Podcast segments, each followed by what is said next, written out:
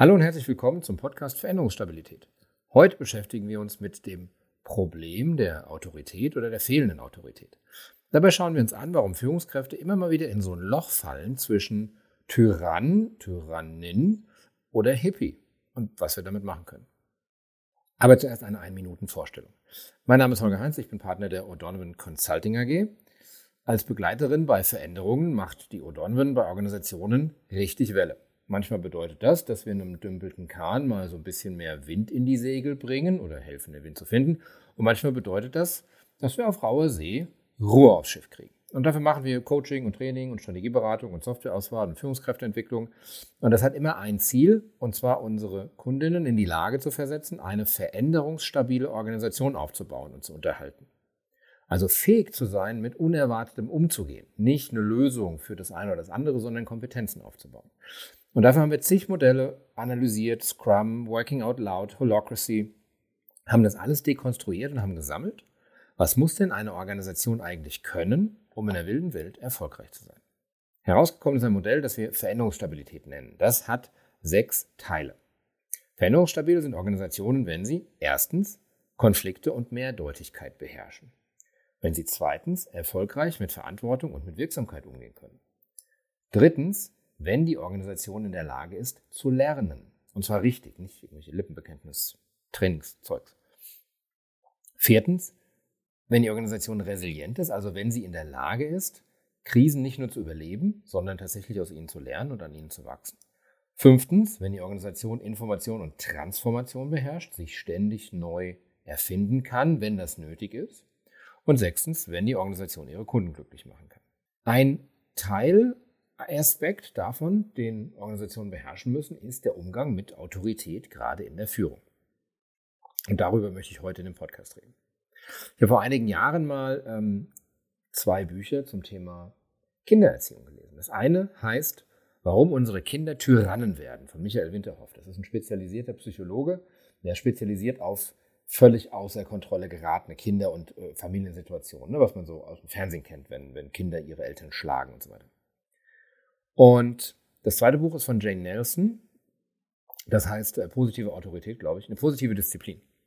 Und beide kommen zu dem Schluss, dass der Wegfall von Autorität ein echtes Problem für Kinder darstellt.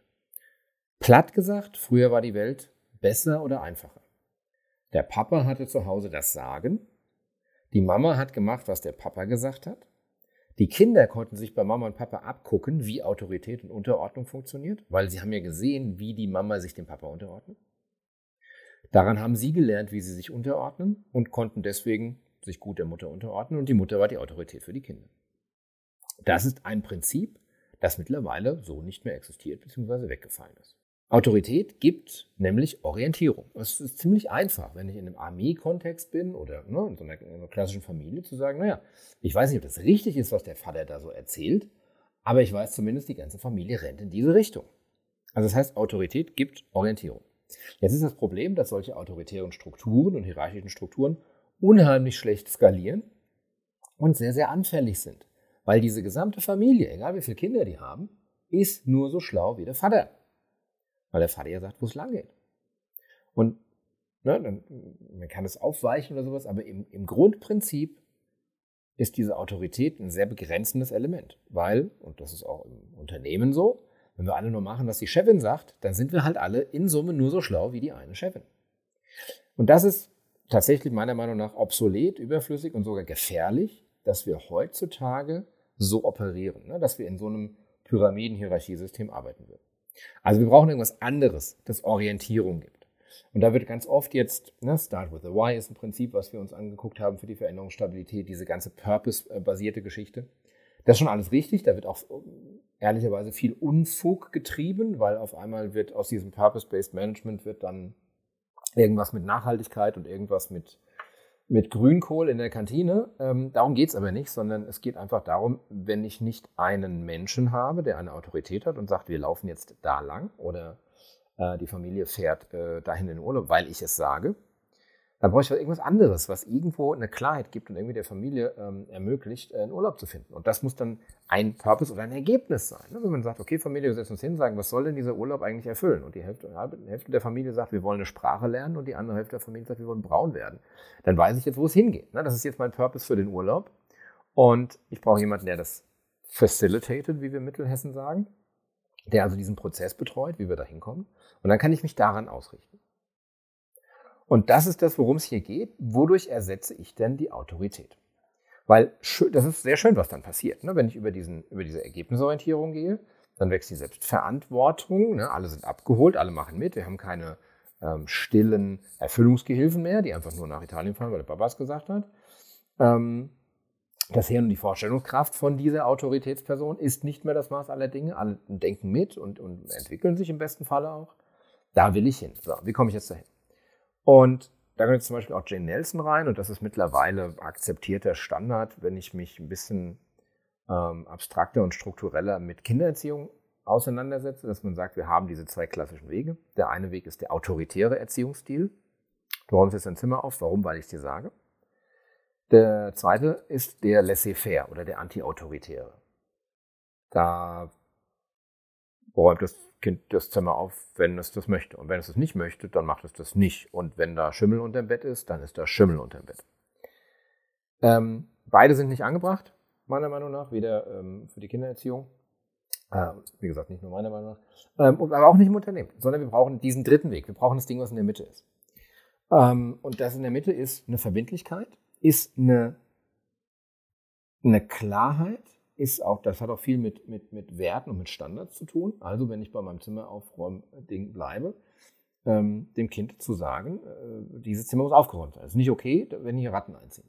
Punkt. Ne? Das ist nicht, weil ich das sage, sondern das ist, weil Ratten gefährlich sind. Oder weil Schimmel gefährlich ist.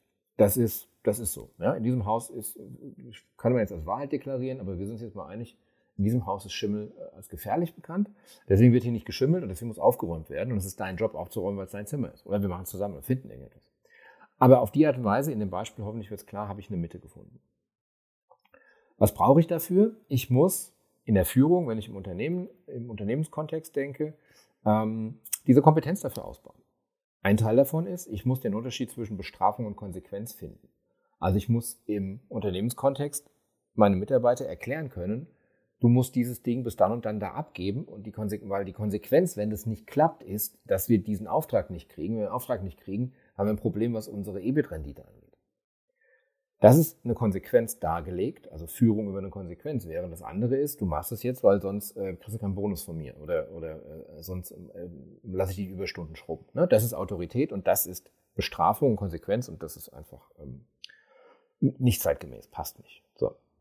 Das heißt, ich muss in der Kommunikation als Führungskraft lernen, den Unterschied zwischen ich als Holger erwarte von dir, das wäre autoritär, versus ich aus meiner Rolle brauche von dir oder ich transportiere dir, dass wir das brauchen aus deiner Rolle.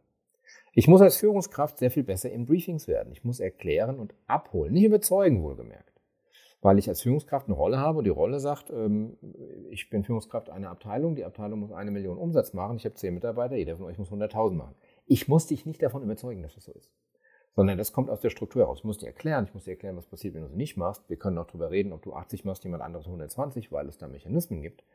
Aber ich muss nicht überzeugen und es ist auch nicht okay, wenn die andere Seite sagt, nee, mache ich nicht. Genauso wenig wie das Kind. Nicht sagen, nee, ich entscheide mich aber, dass ich hier den Schimmel mir unter dem Bett züchte. Nee, ist nicht. Das heißt, ich muss hier sehr verbindliche Challenges, Herausforderungen aussprechen, Ich muss sagen, guck mal, du hast deine Rolle, musst das machen, das sind die Konsequenzen. Wenn es nicht passiert, das ist das Gute, was passiert, wenn du es hinkriegst. Das sind die Tools, die du benutzen kannst, das sind deine Ressourcen, so helfe ich. Da gibt es jetzt ein paar Sachen, die mir im Weg stehen könnten auf dem Weg. Also erstmal ist es so, dass es natürlich total beliebt ist, Ping-Pong zu spielen. Ne? Also ich war klassische autoritäre ähm, Manager oder Führungskraft und sage, oh, jetzt habe ich das ist Bebe irgendwie, mich da einzumischen. Ich will auch nicht Mikromanager genannt werden, weil das ist auch irgendwie hässlich. Also höre ich auf zu mikromanagen. Ich höre einfach nur auf. Das geht ein paar Wochen gut, aber ich habe jetzt die ganze Zeit jemanden hart und eng geführt und habe dem, also mein Kind hat sich darauf verlassen, dass es dem Zimmer aufräumt, wenn ich es anbrülle. Jetzt habe ich aufgehört zu brüllen. Das fängt jetzt nicht von alleine an, das Zimmer aufzuräumen. Ich habe gar nicht die Kompetenz zu verstehen, weil das Zimmer aufgeräumt werden muss. Was passiert? Das Zimmer fängt an zu schimmeln. Das gucke ich mir drei Wochen an und sage ich, aha, war ja klar, ich muss rumbrüllen, sonst passiert hier nichts. Das ist die Herausforderung, durch die ich da als Führungskraft durch muss. Ich muss Aufpassen, dass ich nicht in die Coaching-Falle reinfalle. Also quasi durch hinterlistige Fragestellungen Impulse setzen. Ich bin der Meinung, mein Kind muss das Zimmer aufräumen, weil es schimmelt. Dann gehe ich zum Kind hin, traue mich aber nicht, eine Ansage zu machen, weil ich denke, das wäre autoritär. Und sage, möchtest du nicht mal dein Zimmer aufräumen, bevor du spielen gehst? Und das Kind guckt mich an und sagt, nö, will ich nicht. Oder der Mitarbeiter, ne, ich gebe fragend, vermeintlich coachend auf den Mitarbeiter zu sagen, meinst du nicht, du willst nochmal über dieses Dokument drüber gucken, bevor du es rausschickst? Und er sagt, nö, habe ich schon zweimal gemacht, ist gut genug. Das muss ich eingreifen. Weil ich weiß ja, dass da Fehler im Dokument sind, sonst hätte ich ja nicht so hinterlistig gefragt. Und ich weiß ja, dass da Schimmel unter dem Bett ist, sonst hätte ich ja nicht so gefragt. Also sage ich doch. Und in dem Moment habe ich dem Gegenüber beigebracht, du bist schlecht darin, Entscheidungen zu treffen. Weil du hast, du hast dich entschieden, das Dokument so wegzuschicken. Ich habe dir eine Falle gestellt, du bist in die Falle getappt. Das ist die Coaching-Falle, auf die muss ich aufpassen. Ich darf auch nicht in eine Terrorismus-Falle fallen. Das heißt, ähm, oh, das ist ja super, ähm, weil wenn ich jetzt hier so anti-autoritär oder weniger autoritär, weniger hands-on führe, dann habe ich ja mehr, mehr, Zeit, dann kann ich den Schlüssel hochfahren und dann kann hier diese Führungskraft auf einmal 20 Leute führen statt 10. Da muss ich natürlich auch aufpassen. Wie kriege ich es umgesetzt als veränderungsstabile Organisation? Ich muss erstmal verkünden, wir führen jetzt hier anders und zwar das. Ich brauche ein Führungsbild, das konkret ist. Nicht so ein Führungsbild Gewäsch, äh, wo drin steht, wir führen hier auf Augenhöhe, sondern es muss wirklich konkret durchgespielt werden und detailliert.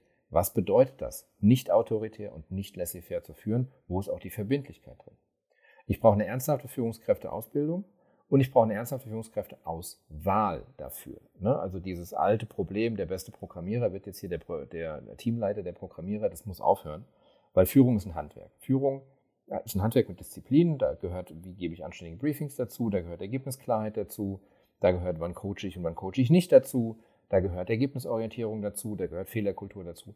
All das sind Teile des Handwerks Führung und im Allgemeinen ist es so, wer sich für solche Dinge interessiert und gut in denen ist, der wird seine fachliche Laufbahn irgendwann ähm, verlassen und umgekehrt. Ja, wer äh, weiterhin in seiner fachlichen Laufbahn äh, in seiner technischen Laufbahn oder sowas drin bleiben will, der wird nicht die Kapazität haben, sich so mit der Führung auseinanderzusetzen, wie sie benötigt ist. Ich brauche eine klare Vorgabe, was das Menschenbild angeht, im Kern von dieser Geschichte, weil, nehmen wir mal die gute alte X versus Y-Theorie, also X-Theorie, äh, jeder Mensch, dem ich den Rücken zudrehe, fängt sofort an, äh, Mittagsschlaf zu machen, seinen Garten zu jäten und arbeitet nicht mehr. Versus Y-Theorie, wenn ich den Menschen Raum gebe, dann werden sie schon selbst motiviert gute Dinge produzieren. Wenn ich hier Misstrauen im Kern der ganzen Geschichte habe, dann bleibt mir nur die autoritäre Führung. Ich kann gar nicht, also ich kann laissez-faire benutzen als eine Falle, um, um die ganzen faulen Lügner äh, in eine Falle zu locken. Ähm, aber wenn ich in eine verbindliche, ergebnisorientierte Führung, in diesen Mittelweg reingehen will, dann funktioniert das nicht, wenn Misstrauen im Kern der Sache ist. Und es gibt Menschen, die wollen dabei bleiben und dann können die aber in dieser Organisation nicht mehr da sein. Und was passiert dann, wenn ich das schaffe, wenn ich ähm, hier diese diesen dritten Weg, diese dritte Art der Führung etabliert habe, dann habe ich ganz andere Führungsformate im Unternehmen. Ne? Dann sehe ich das. Dann haben wir so Mikro-Coaching-Formate, wir haben ähm, äh, Peer-to-Peer-Coachings. Äh, wir gucken, dass sich die Menschen auch untereinander äh, was geben. Das hat viel mit Wertschätzung zu tun, hat auch viel mit unterjährigen Sachen zu tun. Also was es nicht mehr gibt, ist so Jahreszielgespräche und einmal im Jahr guckt man da drauf oder so ein Quark. Ähm, Kommunikation passiert über Konsequenzen statt über Bestrafung und Belohnung. Das ist ein ganz wichtiges Feature, wenn ich das ausgerollt habe. Und das ist es. Veränderungsstabil ist es, wenn ich zwischen Autorität und laissez-faire in der Führung den gesunden Mittelweg finde, der auf der einen Seite Raum schafft, dass andere mitdenken, dass alle Beteiligten mitdenken und auf der anderen Seite aber immer noch verbindlich Ergebnisse einfordert, weil das ist wichtig und eine Klarheit gibt. Wo wollen wir hin und was sind die Konsequenzen, wenn wir es nicht erreichen? Das war's wieder für diese Episode. Das war ein Stückchen Veränderungsstabilität. Abonniert gerne den Podcast oder schaut auf veränderungsstabil.de vorbei. Feedback per LinkedIn oder E-Mail freut mich immer sehr und damit bis zum nächsten Mal.